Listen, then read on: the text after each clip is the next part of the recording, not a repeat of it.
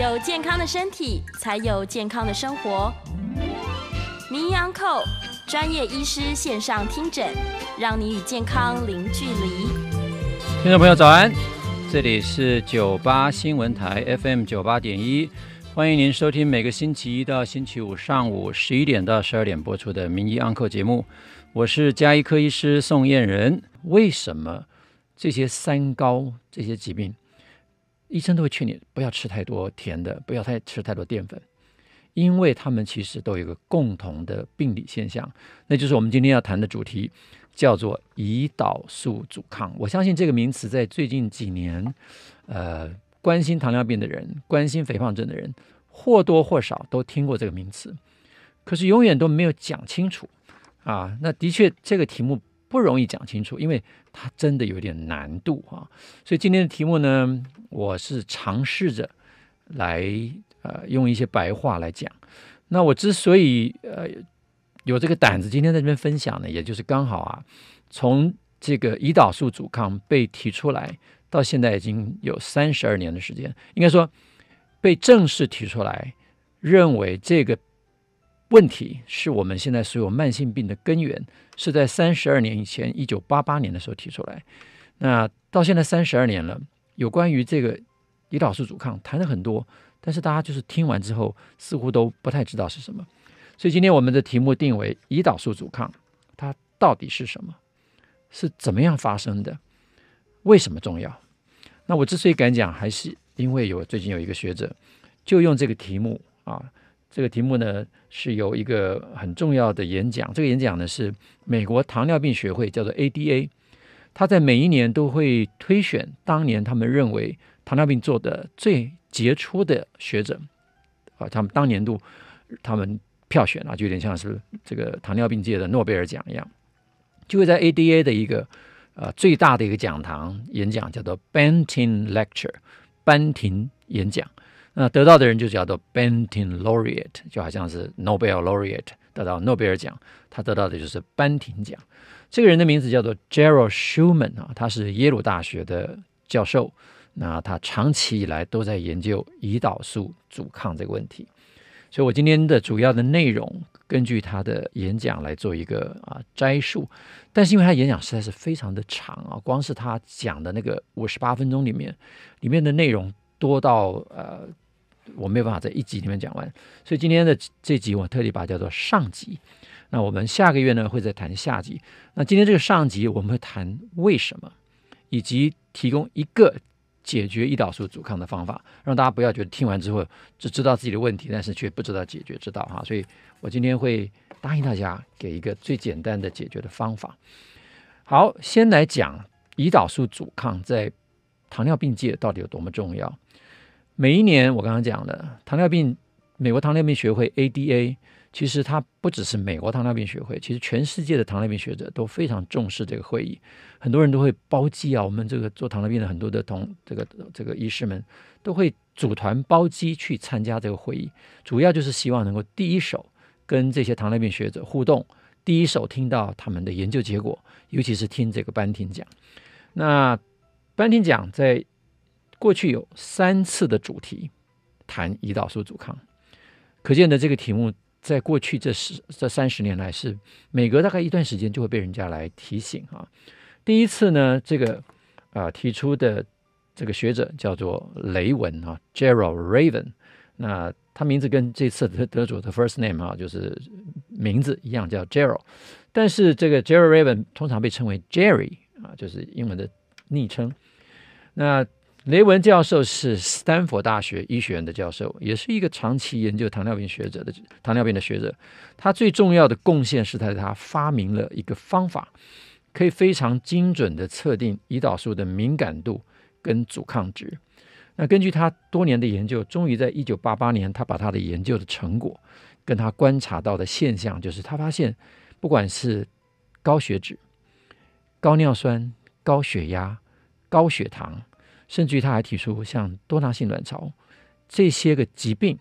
都有一个共同的基转，这个病理基转，他认为叫做胰岛素阻抗。他认为那些刚刚我们讲的疾病是他的一个症候群，所以他就提出一个症候群，叫做 X syndrome X 症状症候群。那这里面呢，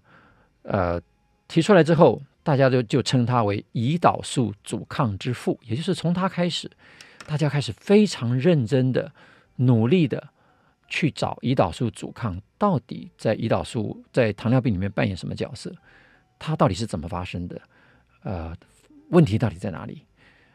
呃，很有趣的结论，我等一下再跟大家讲哈。那很不幸的是，这个。当初雷文教授的用意是希望大家注意到胰岛素阻抗，因此他讲 X syndrome 的目的其实是想要提醒这个症状症候群应该叫做胰岛素阻抗症候群。也就是说，如果过去三十几年来，我们若听从雷文教授的建议，不要把它叫做后来改成的代谢症候群，因为代谢症候群讲了之后，大家还是把它当做代谢性的不同疾病，所以当成不同的疾病来治疗，而不会回到它的根本原因。叫做胰岛素阻抗来治疗。我为什么讲根本原因？等一下我会 quote，我会引用这个呃舒曼教授，就是我今天要讲的主角他的话。第二次是在二零一一年，这个是一个波士顿大学的教授，叫 Barbara Corky，芭芭拉柯基，我这样翻译了。他所提出的题目啊，各位看好这个题目，题目叫做胰岛素过高 （hyperinsulinemia），就是血里面的胰岛素的量太高。到底是原因还是结果？这里面其实问的是说，胰岛素阻抗发生的时候，胰岛素会变高，为了克服这个阻抗。那到底是胰岛素阻抗先发生，造成胰岛素升高，还是胰岛素先升高，造成了胰岛素阻抗？这是 Barbara Corky 最重要的一个问题。他的想法里面是他认为有一个因子叫做 X 因子。就他也不知道是什么原因，他认为一定有一个或者一些原因会造成血糖升高，血糖升高刺激了胰岛素升高，而胰岛素升高造成了我们现在的糖尿病跟肥胖症，中间经过一个机转叫做胰岛素阻抗，这是他的观点啊。那二零一八年的班廷奖，这位啊、呃、主角呢叫做。R 呃 j e r r y Schumann 呢，他就很啊，我个人认为他很大胆啊，就是说他研究的结果很好，因此被 ADA 选为真正能够代表这些年来对于所谓胰岛素阻抗到底怎么发生的机转，我们叫做 Mechanisms of Insulin Resistance 这样的一个题目。它当然下面有个副标，它在肥胖症还有一个很奇怪的啊。全身性的脂肪失养症，什么叫脂肪失养症？Lipodystrophy 就是有一些人非常非常的瘦，但是他还是得了糖尿病。我们都知道糖尿病其实有胖的那种型，有瘦的那种型。有些人很瘦啊，全身外表看起来像健身先生一样、健美先生一样，全身都肌肉，但是他还是得了糖尿病，而且他有严重的脂肪肝。这是为什么？另外，当然就是真正的被诊断为二型糖尿病的人。这个胰岛素阻阻抗到底在他们的角色是什么？那关于胰岛素阻抗，真的是过去的研究很多。那这个舒曼呃博士，舒曼教授呢特别讲，他说啊，关于胰岛素阻抗，这么多年来，科学家其实就好像是瞎子摸象一样。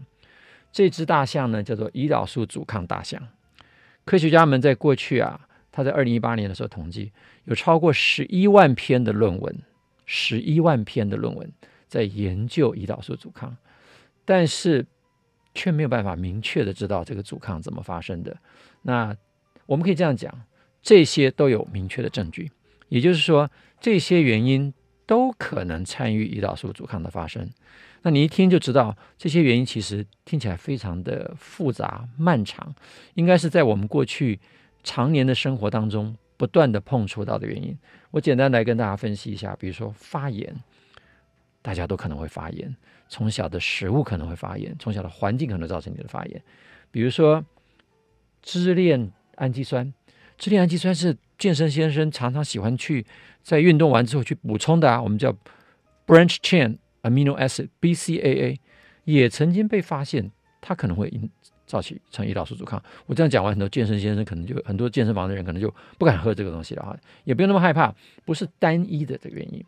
那另外就是叫做二酸甘油脂，二酸甘油脂是三酸甘油脂的代谢产物，也就是油脂有可能会造成胰岛素阻抗。另外呢，就是叫做 ER stress 啊，是内质网的压力。什么叫内质网的压力？这听起来其实有点复杂啊。内质网是我们的细胞在里面密密麻麻的一个管道。也就是你看，我们平常在画细胞，就画个大圈圈，然后中间一个细胞核。旁边那些白色部分是细胞质，细胞质好像就空无一片，好像是一片大海，所有东西那么飘来飘去。不是的，细胞质里面其实是非常有规则的管路系统，这个管路系统就叫做 ER，叫做内质网。所以细胞绝对不是一个任你里面的物质在漂浮的点东西，它里面是有非常精密的一个管道系统，让你的东西是顺着这些管道在运行的。不只是管道，里面还有很多的支架系统，我们叫 cytoskeleton 细胞骨骼。这细胞骨骼又分成好几个不同形式的大小，所以细胞里面的那些分子啊、那些胞器啊、那些个物质，其实都是沿着管路在走，或者是沿着这些支架在走，它们的路线是非常确定的。所以我们的细胞是一个高度有秩序的东西，但是。当我们的内质网遭受到一些发炎物质、有毒物质、重金属、环境污染物去破坏它的规则性的时候，就可能发生了胰岛素阻抗，或者是一些叫做神经酰胺的东西。ceramide 实际上是我们的神经传导物质，是我们的细胞膜上面的一些重要产物。可是因为某一些食物环境的因素，这个东西如果发生了问题，它就有可能。那此外呢，还包括什么视黄醇蛋结合蛋白啦，还包括。呃，当初雷文教授提出来的时候，其实基因、种族也是因素。肥胖、多囊卵、氧化压力、环境毒素、粒腺体的病变、遗传的因子、年龄本身也都可能是一个阻抗的原因。所以听起来你会觉得说，那有什么好讲的？不，我们还是要讲很重要。为什么？如果你把年龄跟老化视为原因，那就不能解释为什么我们现在有八岁的二型糖尿病，有十九岁。全身看起来漂漂亮亮，身材也没有不好，进了大学突然发现脂肪肝，没多久变成二型糖尿病，这个不能解释老化，这都是年轻人，所以其实是我们环境当中有很多因子的确造成了这个问题，所以今天我们就来试试看，用舒曼教授的结果来跟大家稍微分享一下，到底胰岛素阻抗可能是什么样的原因造成，什么样的机转造成。首先，我要先引述舒曼教授。我这边特别把这个舒曼教授的演讲的 QR code 列在这边。我们在这个呃 YouTube 上的朋友，哦，忘了提哦，我们其实也有在 YouTube 呃同步直播哈。在 YouTube 上面观赏的朋友，你可以扫描这个 QR code，就可以连接到舒曼教授的演讲。那当然都是英文的哈，所以可能你得要花点时间听。那你如果觉得听不懂，你可以把它打开字幕哈。它的字幕其实自动产生的，所以呃，里面有些字是错的，你得要稍微呃猜一下啊，才能够真能知道。就是边听边看字幕，它如果上面字幕打出来是错的，你要听这个舒曼教授的讲的内容，就比较不容易错了。我先讲他，我先引用他里面讲的一个句非常非常重要的话，这句话叫做什么？这句话他说，我先念英文啊，他说：“It is fair to say。” that most drugs that we currently use to treat type 2 diabetes treats the symptom, which is hyperglycemia, but not the root cause, which I believe is insulin resistance. 翻成中文就是说，可以持平的讲， 大部分我们现在用来治疗糖尿病的药物，治疗的是症状，也就是高血糖，而不是它的根本原因。也就是他很谦卑的说：“我相信是胰岛素阻抗。”这也是我过去好几次的演讲一直想跟大家提的。我们要治疗的是根本原因，而不是症状。那这个根本原因，我现在就以舒曼教授的讲义呢来讲一下，什么叫做胰岛素阻抗。先问什么叫胰岛素阻抗？先看看我们正常人吃了这个食物之后，碳尤其是碳水化合物造成的血糖升高。正常的反应呢，它就应该敏感地刺激了我们胰脏分泌胰岛素，然后胰岛素呢就会使得这个血糖一部分进入肌肉，并且抑制了葡萄糖在肝脏的制造，让肝脏能够顺利地接受这个葡萄糖合成肝糖。肌肉这部分一样也会储存大量的肝糖，所以血糖会被吸收。那胰岛素阻抗是发生了什么事情？胰岛素阻抗的意思就是这件事情没有办法顺利进行。我们吃的食物仍然产生血糖，不但产生血糖，因为胰岛素没有办法有效的反应，它在碰到肝脏的时候遇到了阻抗，阻抗意思就是说它的讯号进不去了，讯号进不去，它就没有办法让肝脏制造葡萄糖。降低，为什么肝脏要制造葡萄糖？因为肝脏感觉你没有葡萄糖，所以肝脏一方面的制造葡萄糖，造成血糖继续升高。所以这边呢，就是在肝脏的胰岛素阻抗，同时肌肉这边也发生了阻抗，以至于血糖也没有办法顺利的进入肌肉，变成肝糖来合成。所以这个阻抗的发生就是这样子的意思。所以我们先解释什么叫做阻抗，阻抗就是。胰岛素没有办法顺利的使原来这些能够有效的储存利用血糖的器官没有办法顺利的进行它应该有的反应，胰岛素碰到它像撞了墙一样没有办法发挥作用。好，所以这个就是简单的描述所谓胰岛素阻抗到底是什么。那么舒曼的研究为什么重要啊？舒曼他有一个独门绝技，他先问一个问题，他说这个血糖没有办法进入。肌肉到底是在哪一个步骤出了问题？因为血糖要进入肌肉会发生三种可能的反应，我们会叫它的命运。第一个是氧化作为能量，我们叫 oxidation；第二个是变成乳酸，是一个无氧呼吸，有的时候我们用爆冲式的运动的时候，它会产生乳酸；第三个是进入肌肉作为一个储存的构造，叫做肝糖。他就想要测定说，到底胰岛素阻抗是阻碍了哪一件事情？因为我们现在平常讲糖尿病的时候，有时候讲的语焉不详啊。各位看一下糖尿病的定义，常会说糖尿病是一个慢性进行性的疾病，主要的原因是因为胰岛素发生的相对性的不足，或者是分泌不够、功能不足，以至于身体无法有效的利用血糖。所以“利用血糖”这个词就让大家很很误会，何谓利用？肌肉只有利用血糖吗？它真正在用血糖的时候是用来燃烧，而这个时候这是真的从血里面进去的糖吗？其实我现在先讲答案。其实肌肉用的糖主要是从肝糖直接在细胞内分解来利用的。所以肌肉其实当我们吃进东西的时候，最重要的是赶快把糖储存起来变成肝糖。好，舒曼教授的绝活是什么？每一个成名的教授其实都有一个绝技啊，他他他之所以会成名，他一定有过人之处。它厉害的地方在于，它可以用活体，比如说我比如活的人，我健康人喝下去一种反应物质，它可以用碳十三或者是其他的呃同位素啊，包括磷、包括氮等等，它用核磁共振的方法，可以有效的测定你身上某一个部位的组织里面的特殊物质的含量。那在这个实验里面，他就用碳十三去追踪一个人的肌肉里面。不同时间点，你的肝糖的变化，所以在你喝下，比如说我们葡萄糖喝下去之后，它可以在零分钟、呃三十分钟、六十分钟、九十分钟、一百二十分钟，测定你肌肉里面肝糖的含量，就代表说你喝下这个葡萄糖，或是吃下这个碳水化合物，你肝脏在两个钟头之内到底合成了哪一些东西，它可以去追踪你氧化的结果，追踪你变成乳酸的结果，追踪你变成肝糖的结果。他我这边举的例子是他肝糖，那这边其实非常有趣的结果是这样子的，啊，这是舒曼的观点啊，我我现在讲啊，这是舒曼他的测定，他可以测定到这样的结果，他发现糖尿病人跟正常人最大的差别就在于你喝下这个葡萄糖水或吃下这一餐的碳水化合物，比如说你端午节吃了个粽子，血糖升高，这些血糖要到哪里去？糖尿病的病人跟正常人。刚好这个误差的差别就在于他们进入肌肉合成为肝糖的差别，也就是这个曲线，这个一百二十分钟的曲线，完全可以用你肝、你的肌肉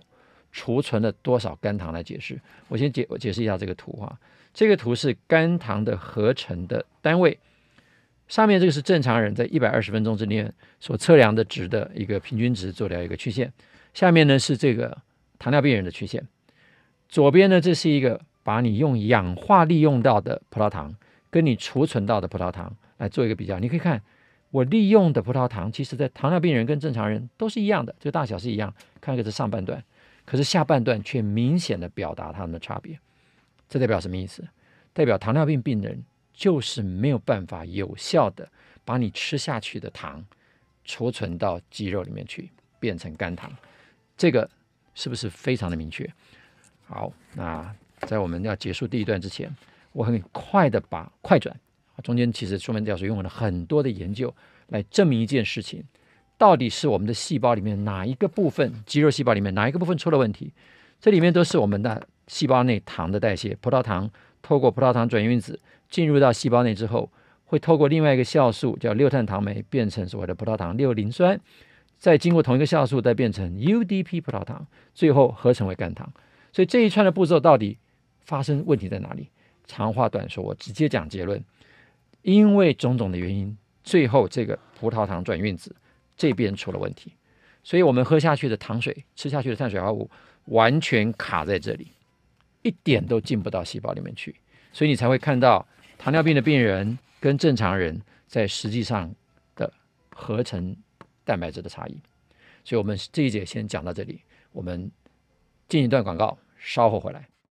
听众朋友早安，欢迎您回到九八新闻台名医 Uncle 的现场啊、我是。啊，家医科医师宋晏仁宋医师，今天跟大家谈的题目呢是胰岛素阻抗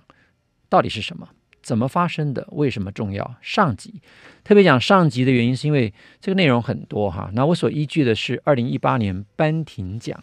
也就是美国糖尿病学会最高的一个奖项，给当年度他们认为呃胰岛素糖尿病研究成果最好的一个教授来做一个公开的演讲。那这次二零一八年的得奖的得主叫做 Gerald Schumann，他是耶鲁大学的教授。他的题目呢就是讲胰岛素阻抗是什么？The mechanism of insulin resistance。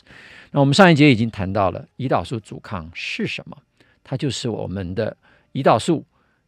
发生的没有办法进入细胞。那阻抗的位置在哪里？就在细胞膜的表面，叫做 GLUT4，就是这个葡萄糖转运子第四转运子。出现了问题，以至于细胞它完全没有办法接受血糖，所以糖尿病病人在有一些有一些细胞就出现了这些严重的问题。所以你只要吃碳水化合物，血糖飙升，胰岛素没有办法让它进入细胞，碰到了细胞的阻抗，所以这个阻抗的位置呢，就开始要去关心哈，我们到底发生阻抗的位置跟肌肉有什么关系？那我刚刚讲了。这个舒曼教授呢，他的绝活就是用这个呃核磁共振啊 NMR，它不但可以测到这个肝脏肝糖，就是我刚刚讲的肝糖的合成，它还可以测肌细胞内的脂肪跟肌肉外面的脂肪，也就是他用这个放射性同位素标定的方法，它可以非常有精确的来分析到底什么东西造成了这个呃体内的变化。所以这个图呢，是他用另外一个分析，他可以看到肌肉外面的脂肪跟肌肉内部的脂肪，所以他就问了一个问题：当糖没有办法进入到肌肉里面，肌肉里面发生了什么事情？结果非常有趣的现象是他发现，当你的胰岛素阻抗越严重的人，他用糖尿病的病人来看，跟胰岛素敏感的人用正常人来看，你的敏感度跟阻抗值其实现在都有方法来测定。测定完了之后，他做了一些相关性的分析，就发现呢，胰岛素越敏感的人，它的合成的速率越高，肝糖的合成速率越高，他的肌肉细胞里面的脂肪含量越少。阻抗越严重的人，却发生他的肌肉内的脂肪越越多。IMC 有叫 intramyocyte lipid，intramyocyte lipid，肌肉细胞内的脂肪。各位，我们这听起来就就开始要担心了哈。糖尿病不只是肌肉内没有办法有效的储存肝糖，所以糖尿病人常常就会觉得很累，就是因为他肌肉没有办法有效储存肝糖作为他的能源，反而他肌肉里面开始堆积了很多的脂肪，我们可以说叫做脂肪肌，好吧？脂肪肌肉，脂肪内的肌肉当然会让这个肌肉的功能开始失效，而且更严重的是，这些脂肪内的肌肉还会更进一步的造成。阻抗的恶化，这次待待会我们再来谈哈。所以呃，不是待会儿，就现在谈了哈。也就是说，当血糖没有办法有效的进入细胞做肝糖的合成的时候，脂肪就会代替它进入到这个肌肉细胞里面去。因为它既然得不到糖做能源，它只好利用一点点脂肪来做能源。这个脂肪呢，在体内这些啊、糖尿病的这这个肌肉细胞，它的能量中枢，这能量中枢就叫做粒线体，它也没有办法非常有效的把这个脂肪代谢掉。我们的脂肪酸大部分都叫做三酸甘油脂，三酸甘油脂进入到粒线体之后，被先分解成为二酸甘油脂，叫 DAG，简称 DAG DAG，DAG 就会在肌细胞里面大量的增加。大量增加，它没有办法代谢的部分就在里面就凝聚成为，再变成三酸甘油脂，变成脂肪小滴，所以你的肌肉里面就产生了脂肪。注意啊、哦，糖尿病的人，当他的葡萄糖转运子第四啊，GLUT4 没有办法有效的受到胰岛素刺激打开，让葡萄糖进去合成肝糖的时候，脂肪就会进来。造成 DAG 的增加，我们叫二酸甘油酯，再合成部分的三酸甘油酯在肌肉里面堆积成脂肪，并且很重要的，这个 DAG 本身又会活化了我们在细胞内的另外一个重要的讯息传导因子，一个酵素叫做 PKC theta，听起来很复杂的哈，反正就知道说这是我们在细胞里面的一个呃讯息传导的因子，它叫做。蛋白质激酶 C 的 theta 这个啊、呃、同位质啊 isoform，这个 PKC theta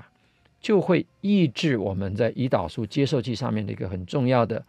传导分子，叫做 IRS one 啊，叫 Insulin Receptor Substrate One，胰岛素受器的受值第一型。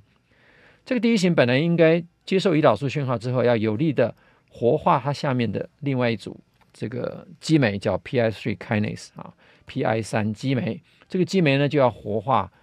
葡萄糖通道，让葡萄糖进来的。这个机转，因为阻抗发生之后，脂肪进来，脂肪进来又恶化了阻抗，让这个阻抗呢造成这个呃葡萄糖通道又打不开，所以这个就是一个恶性循环。我一开始发生的阻抗，这个阻抗我刚刚讲了，原因很多啊，为什么现在很很小的孩子就发生阻抗？有可能是遗传的关系，但是跟老化有没有关？呃，过去我们当老化的确有关，有些人老了之后就会发生一些阻抗的现象。但是通常老人家发生阻抗的糖尿病，其实并没有那么严重，反而是小孩子。你想想看，他如果八九岁、十几岁就糖尿病，他这辈子有多长的时间让他糖尿病恶化？是不是？所以这个就是舒曼教授在第一阶段以他个人的研究的结果所综合整理出来的，发现肌肉的阻抗就是这样子发生的。好，接下来呢，舒曼教授就提出了一个假说，因为他发现这样的之后，他赶快就要想说，那这个脂肪在肌肉里面堆积，会不会是一个因为胰岛素阻抗而发生的一个生化变化？所以他就提出一个糖转化成为脂肪的假说。啊，这个 hypothesis 是我帮他取的名字了。他指出他的假说叫做什么？肌肉里面的胰岛素阻抗发生之后。就会造成我们吃进去的碳水化合物，从本来应该要合成肝糖，转而为变成合成脂肪，也就是胰岛素阻抗一旦发生，你喝吃下吃下去的碳水化合物，它不会作为你认为它的肝糖作为能源的储存，而会转化成为脂肪，而且重要的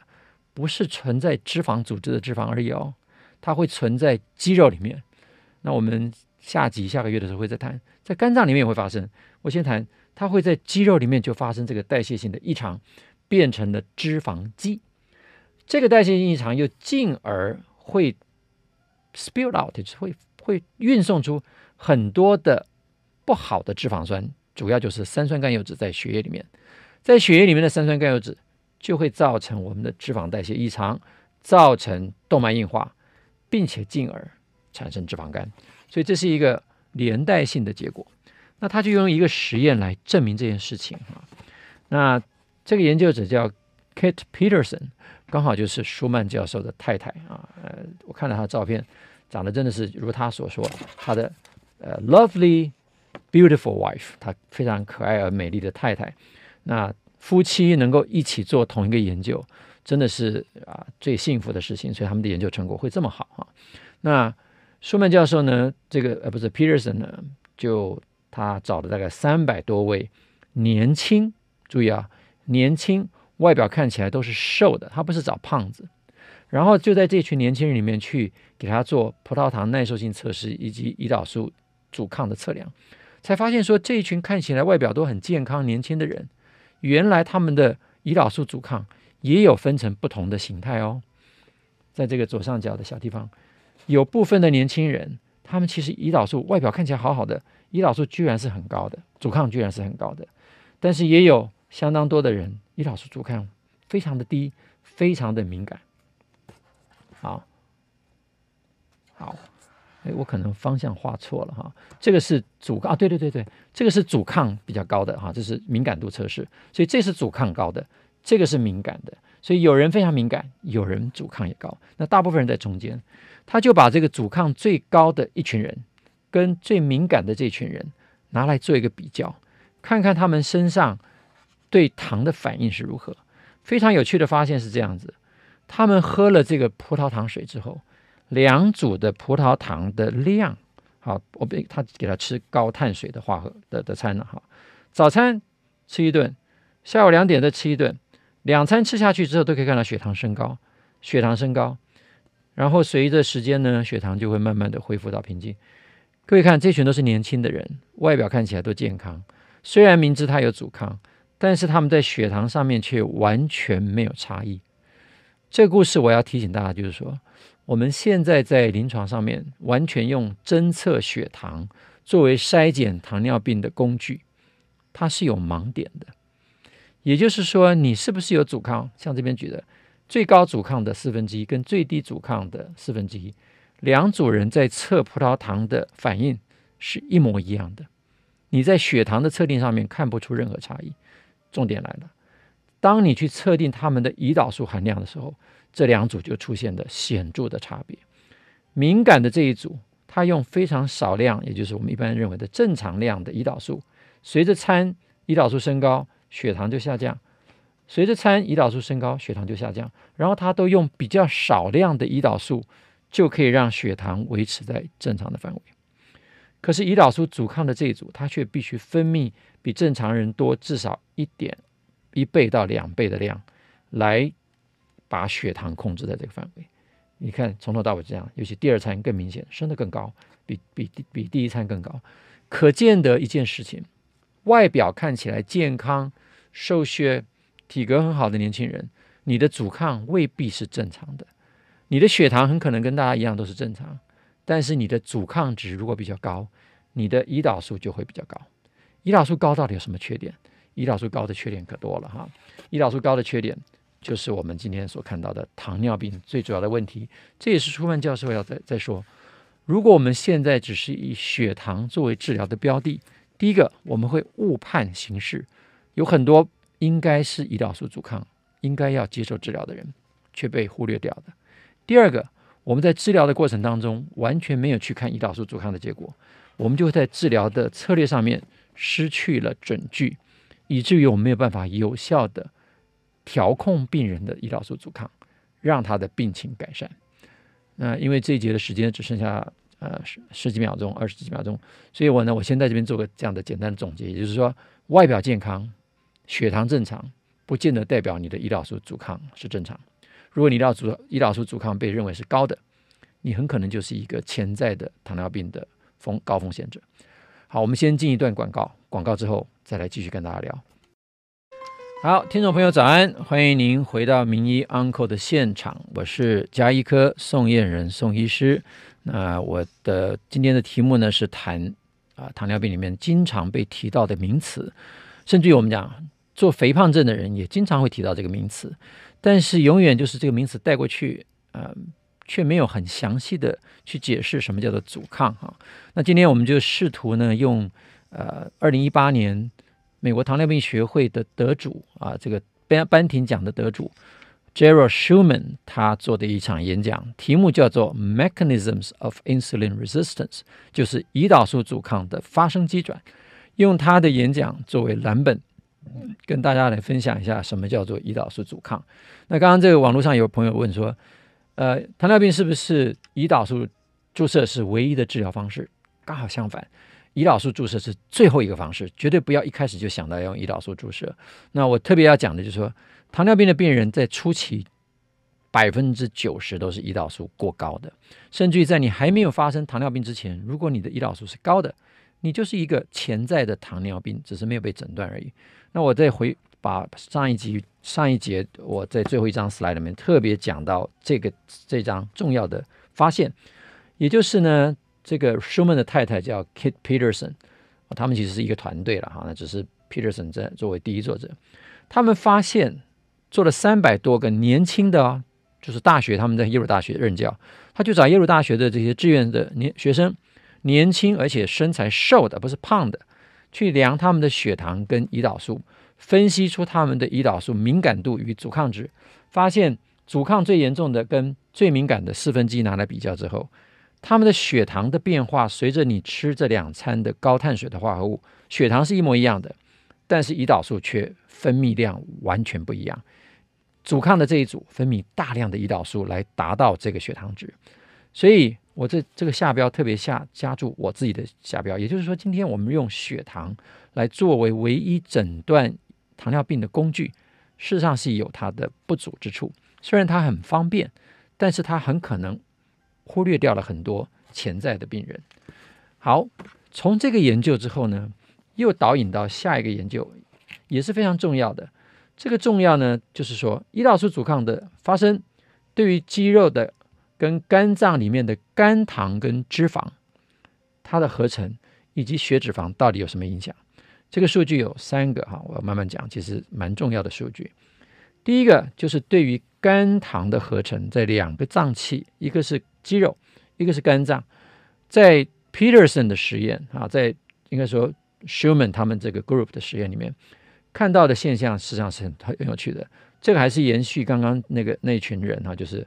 最敏感的四分之一跟最阻抗的四分之一，他们发现这群年轻人里面，他们吃了这个高碳水的化合物之后，阻抗的这一组，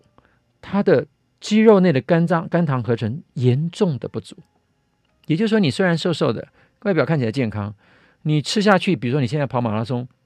你吃了碳水化合物，想要在肌肉里面堆积大量的的葡萄糖、肝糖，让你在跑步的时候可以跑很久。如果你是高阻抗的，你做不到，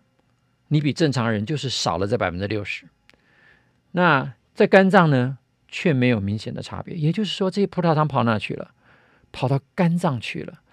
我先不讲跑到肝脏的后果哈。也就是说，我们今天年轻人想要用所谓的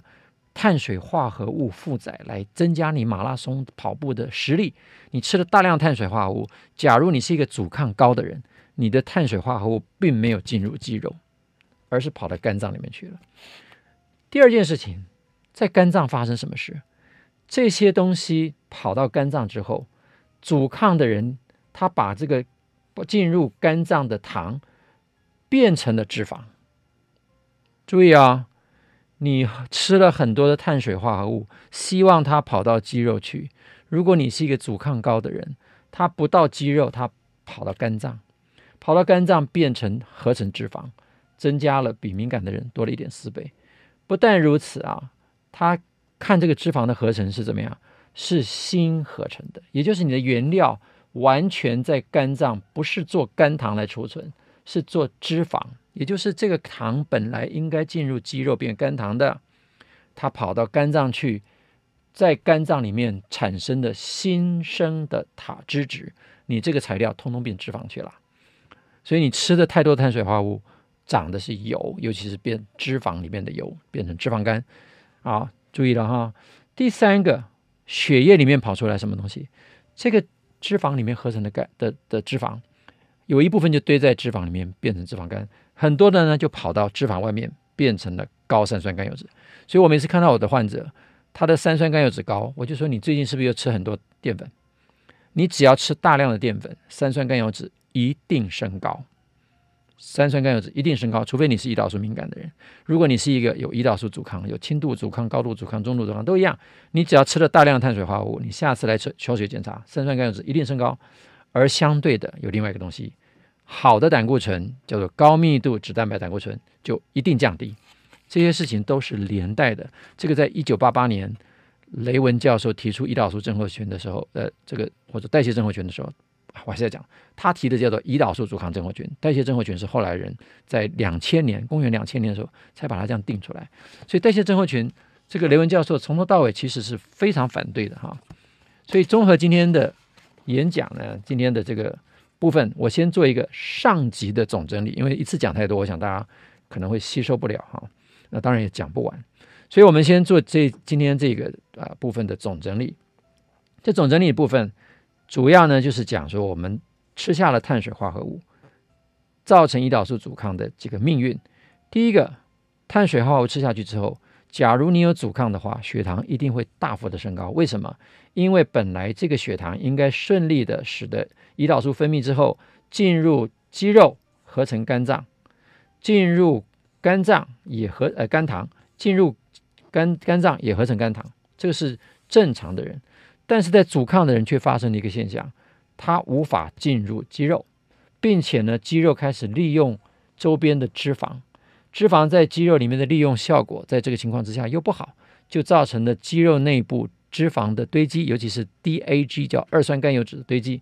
堆积之后呢，就造成了胰岛素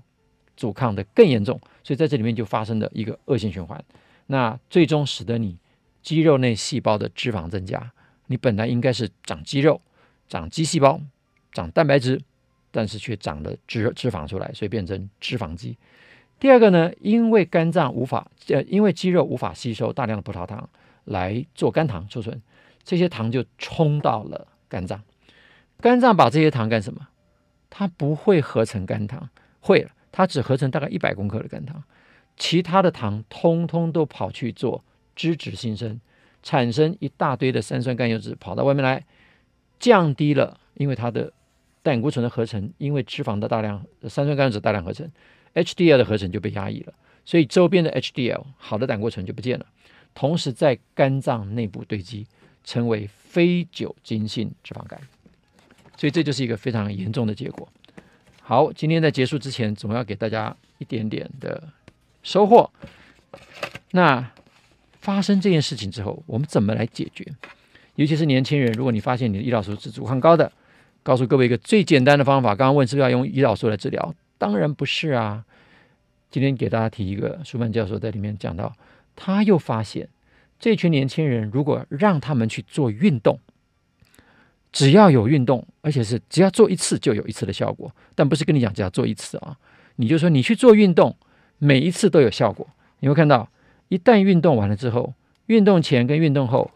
阻抗的人在运动后之后，立刻升高几乎一倍的肝糖的合成量。虽然仍然不如敏感的人这么棒，但是可以代表一件事情，就是你如果是一个有阻抗的人，你只要去做单一一次四十五分钟的腿部肌肉运动，它的意涵就是跑步啦。它学术上面就是叫做 single bout of forty five minutes leg movement。所以只要去跑步走路四十五分钟，就可以达到。让胰岛素阻抗降低，增加肝脏合成肝糖的速率，听起来是不是很高兴啊？所以今天的总结有一个重要的观念啊，也就是说啊，单一一次的运动就可以降低逆转哦，甚至可以讲逆转胰岛素的阻抗，让它在异常的堆积的情况之下，转而为正常，增加它的肝糖的合成量。使得你不要再变成脂肪肌肉，也不要再变成脂肪肝。今天的重要讯息就是这个。那我其实今天有点提前了几分钟讲完了。那希望我们今天这个分享对呃胰岛素阻抗这个名词能够让大家有一个比较清楚的认识。也希望各位了解，呃，胰岛素阻抗是一个很重要的很多疾病的问题。也许你现在的表现是高血压。也许你的血脂肪有点异常，也许你的血糖只是稍微升高，也许你的体重稍微变胖了一点，也许是年轻的女性你现在月经异常，这些都是胰岛素阻抗的征象，请你特别去注意这个问题。那提早呢，做一点点简单的运动，运动就有效。第二个当然就是控制你的食物。